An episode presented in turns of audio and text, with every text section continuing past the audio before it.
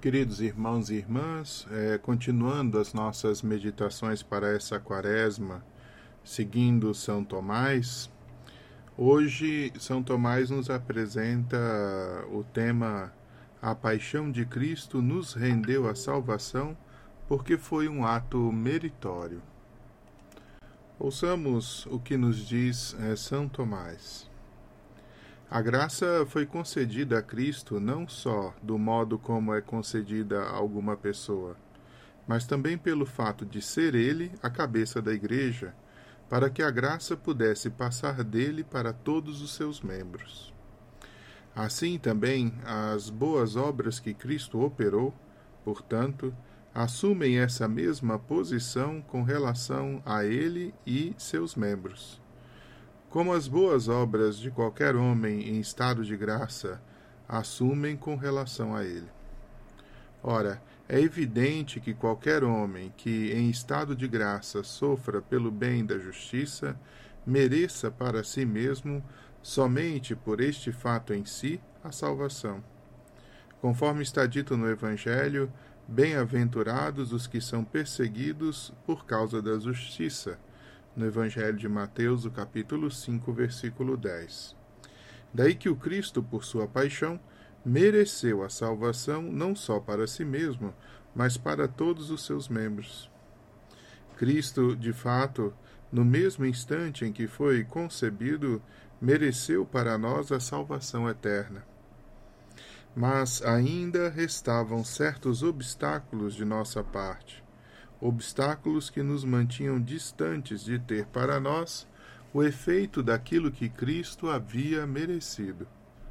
Por isso, para remover esses obstáculos, era necessário que Cristo padecesse.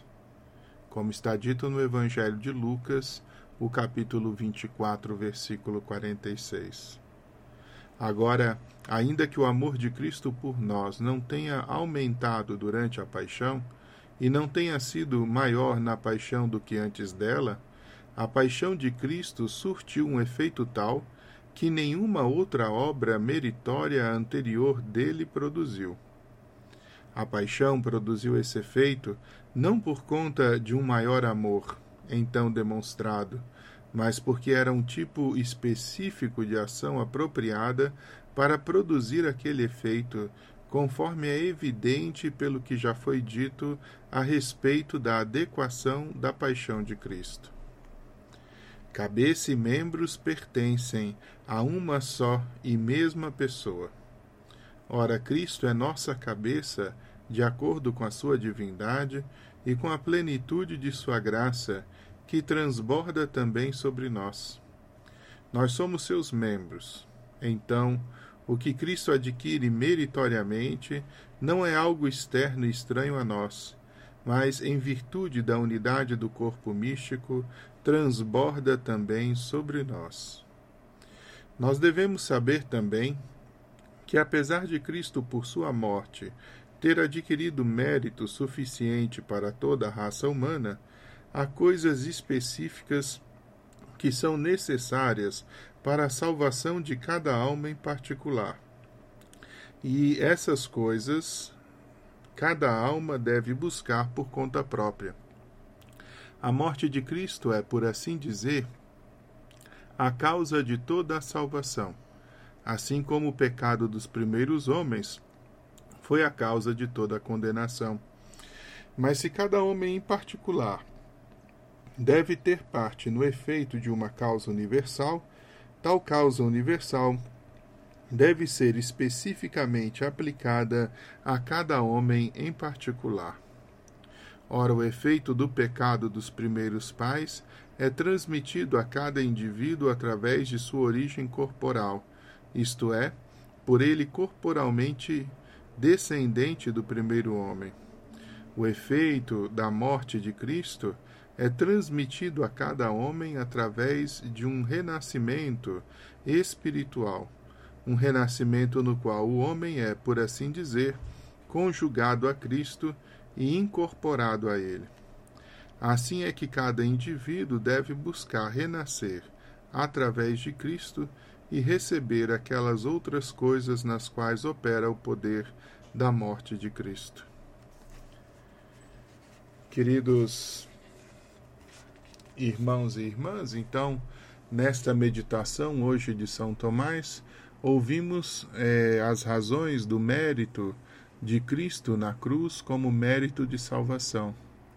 O sofrimento de Cristo na cruz nos alcança a realidade da graça, porque todos nós estamos vinculados a Ele como é, o corpo está vinculado à cabeça.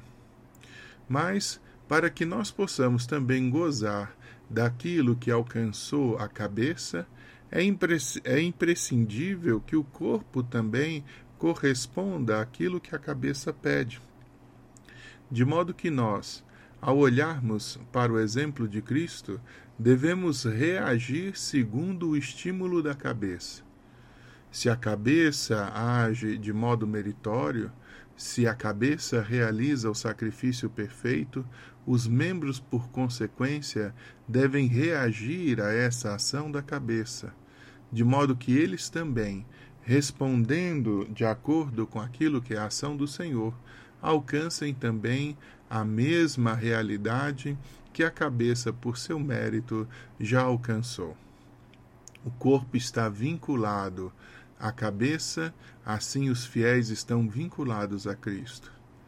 Hoje devemos olhar essa vinculação e nos perguntar o quanto somos membros dóceis aos estímulos que o Cristo nos dá ou quanto somos membros rebeldes que muitas vezes reagem de maneira equivocada aos estímulos que Cristo nos dá pelo seu testemunho, pela sua ação. Como é importante, queridos irmãos, nesse tempo da Quaresma, compreender justamente que, é, alimentados pelas informações, pelos estímulos que vêm de Cristo, nós devemos também, nós, percorrer o mesmo caminho de Cristo, colocando à nossa disposição o nosso entendimento e as nossas atitudes a serviço desse grande corpo que é a Igreja. Não sejamos esses membros mortos que muitas vezes dificultam a vida e a caminhada de todo o corpo. Não sejamos esses membros enfermos que muitas vezes debilitam o corpo todo pela falta de iniciativa e de correspondência à realidade da graça.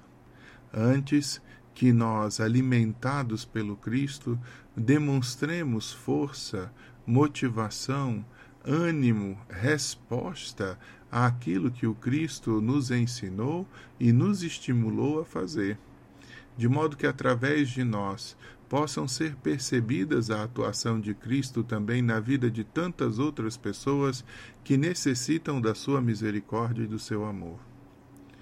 Quando nós falamos, por exemplo, da comunhão eucarística, eu penso que essa comunhão, ela não é só receber naquele momento o corpo de Cristo, mas é sobretudo a sinalização profunda, é, sacramental daquela comunhão que nós já estabelecemos cotidianamente comunhão de pensamentos com o Senhor, comunhão de palavras com o Senhor, comunhão de sentimentos com o Senhor, comunhão de atitudes com o Senhor. Se nós permanecemos nesse tipo de comunhão, a comunhão sacramental que recebemos todos os dias se torna ainda mais plena, porque aquela energia que vem do sacramento encontra já também um corpo vivo, vigorado pela fé. Agora, como fazer se nós estamos em desacordo com tudo aquilo que Cristo pede? Como fazer se, ao mesmo tempo que a cabeça da igreja, que é o Cristo, realiza a graça, nós, membros, insistimos na experiência do pecado e na revolução e na revolta contra Deus? Se nós estamos enfermos, se nós estamos fragilizados e feridos de pecado, a ação do Cristo sobre nós fica limitada exatamente pela nossa escolha de nos afastarmos dele de não amarmos de todo o coração ao Senhor e de muitas vezes impedir que a vida e a seiva da graça possa de fato fortificar o nosso ânimo na experiência da vida da fé. Corresponder com alegria ao chamado de santidade que o Senhor nos faz é, sobretudo, permitir que essa realidade de salvação que o Senhor nos oferece cotidianamente possa atuar de modo pleno através justamente da nossa docilidade e do nosso amor a Deus. Peçamos hoje, então, que os méritos de Cristo na cruz possam também fazer com que nós queiramos viver uma vida meritória, de modo que, correspondendo ao Senhor no amor, encontremos também a plenitude da salvação. Oremos. Ó Deus, nos concedeis a graça da salvação pelos méritos de Cristo na cruz, dai também que possamos viver uma vida conforme a realidade da graça, conforme a realidade do amor de Deus. Que a nossa vida também seja meritória, na fidelidade a essa salvação que nos alcançou pelo sacrifício de seu Filho. Dai-nos, Senhor, também querer oferecer a nossa vida por amor a Deus, de modo a colhermos também o fruto da redenção operada do Cristo pela nossa própria oferta de vida. Amém. O Senhor esteja convosco, Ele está no meio de nós. Abençoe-vos o Deus Todo-Poderoso, Pai, Filho, Espírito Santo. Amém.